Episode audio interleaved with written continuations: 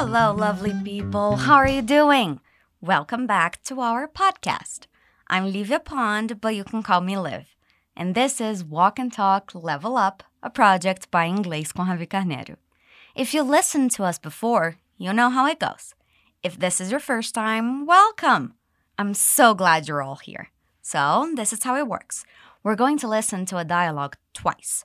Then we're going to break it down, learning new expressions and making sure we repeat them. So I'm gonna ask you to repeat after me, and you can do it after you hear. Make sure you're repeating out loud so you can hear yourself, okay? Today's conversation is very fitting with this week. It's Carnival in Brazil, and we're going to see a couple making plans to travel. Let's listen to it. So, where do you think we should go? I feel like going somewhere cold. I'm tired of the heat. How about Iceland? It's going to be cold there for a while. Perfect. When are we going? How about next month? Where are we staying? I'll book a hotel in the morning. I'll also make some restaurant reservations. Great. I'm going to research places for us to visit. And I'm buying our tickets now. Okay, how was that? How much did you understand? Did you happen to catch where they're going to? Let's listen one more time.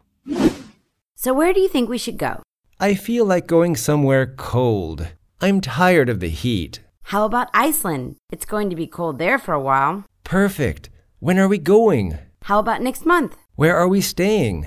I'll book a hotel in the morning. I'll also make some restaurant reservations. Great. I'm going to research places for us to visit. And I'm buying our tickets now.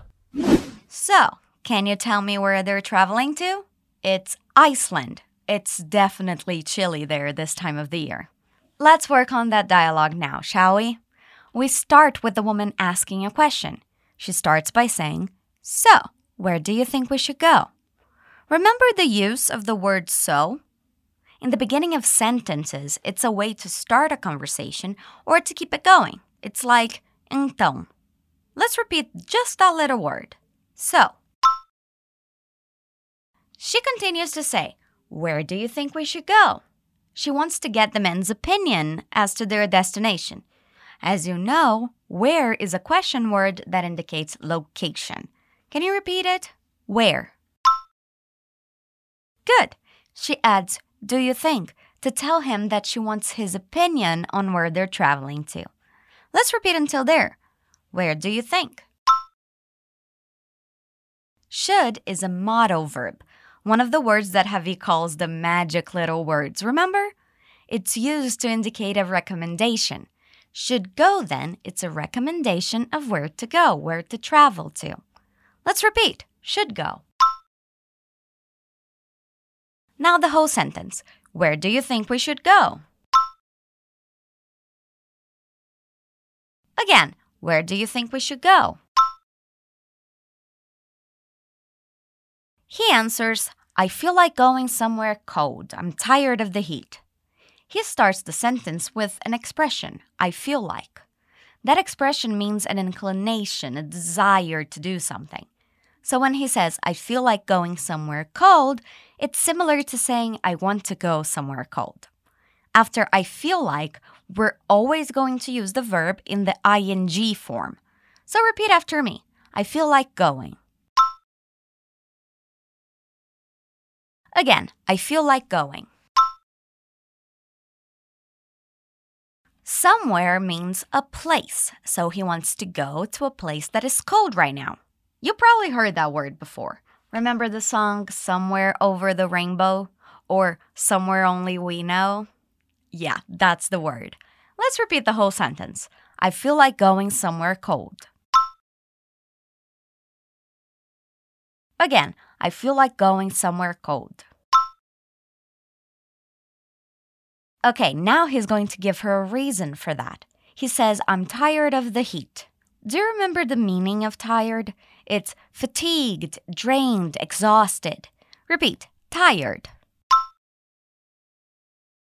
Okay, what is he tired of? The heat. So in the summer, it gets hot. What makes it hot is the heat. The heat makes the temperature rise, and apparently, he's not a fan. Let's repeat I'm tired of the heat. Notice the linking sound in that sentence. I'm tired of the heat. Notice how I'm not saying all the words separately? They connect to each other. I'm tired of the heat. Repeat one last time. I'm tired of the heat. Good. She answers, How about Iceland? We use how about to make a suggestion. Repeat, how about? How about Iceland? She continues, It's going to be cold there for a while. Going to is a structure we use when we're talking about the future. Repeat, it's going to be cold. Again, it's going to be cold. There indicates place, so it's been used here to substitute Iceland, so she doesn't have to say it again. Repeat, it's going to be cold there. For a while is an expression that means a period of time. So she doesn't know exactly how long it's going to be cold for, but she knows it will be cold for a period of time. Repeat, for a while. Now let's do the whole sentence. It's going to be cold there for a while. Again, it's going to be cold there for a while. He must think that's a pretty good idea because he says, Perfect. Repeat after me. Perfect. He also seems anxious to go because his next question is, When are we going? Here we see another structure to indicate the future. Let's repeat the question When are we going?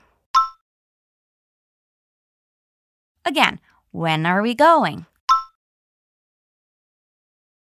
She answers, How about next month? Hey, here we have that expression to make a suggestion again. It's how about. Let's repeat again. How about? Good. So when does she suggest they go? Next month. So if it's January, they're going to go in February. If it's February, they're going in March. Let's pay attention to the pronunciation of month. It ends with th, and that sound might be tricky. Repeat month. Your tongue, língua, has to come out a little bit, okay? Put it between your teeth, dentes. Make sure to repeat out loud. Month. One more time. Month. Good. Now let's do the whole sentence. How about next month? Again, how about next month? So here we have something interesting. He doesn't really answer the question, but he makes another one. That means he agreed with her and he just wants more information. He asks, Where are we staying? It's the same structure we saw a little while ago. We're using the verb plus ing to indicate the future. Let's repeat. Where are we staying? Again, where are we staying? She answers that by saying, I'll book a hotel in the morning. So this is a nice sentence to work with. Book, as you know, is livro. But here it means something else. When you book a hotel, it means you're calling the hotel or going online and asking them to reserve a room for you. Repeat book a hotel. And would you look at that? We have another way to talk about the future here. It's the word will. Here we see it in the contracted form with I. It's I'll. Repeat I'll book a hotel. Great, let's do the whole sentence. I'll book a hotel in the morning. Again, I'll book a hotel in the morning. She continues talking. I'll also make some restaurant reservations. Also, it's a word that means também, just like to. We usually use also at the beginning of the sentence and to at the end. Let's repeat also. I'll also. I'll also make some. I'll also make some restaurant reservations.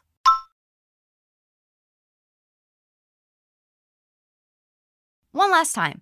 I'll also make some restaurant reservations.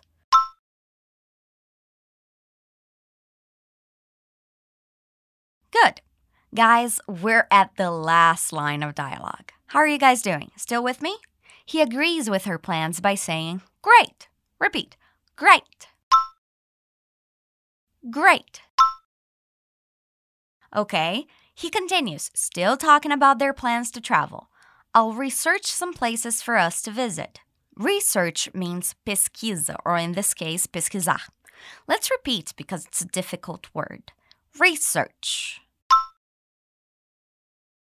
Again, research. Now let's try the whole sentence. I'll research some places for us to visit.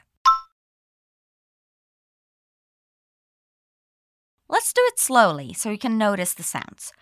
I'll research some places for us to visit.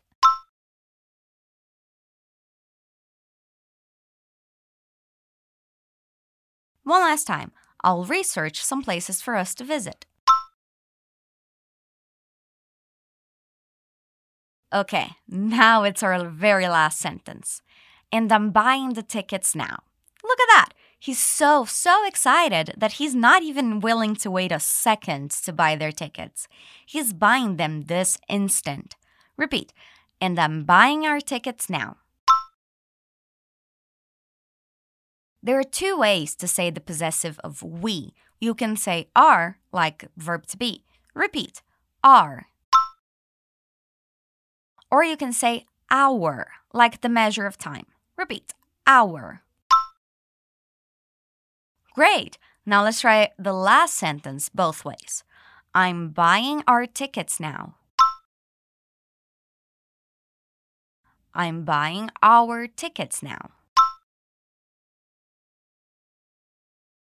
And we are done. We're going to listen to the conversation one more time. Let's do it. So, where do you think we should go? I feel like going somewhere cold. I'm tired of the heat. How about Iceland? It's going to be cold there for a while. Perfect. When are we going? How about next month? Where are we staying? I'll book a hotel in the morning. I'll also make some restaurant reservations. Great. I'm going to research places for us to visit. And I'm buying our tickets now. Wasn't that a lot better this time? I bet you could understand almost everything. If you're still having difficulties, that's okay. You can listen to this podcast as many times as you want. And don't forget to download the PDF file for this episode. You can find it in the description, okay? These podcasts come to you every Wednesday, so be on the lookout for it. I can't wait to have you here with me next week. Enjoy your carnival, be safe, and I'll see you next time. Stay awesome, guys.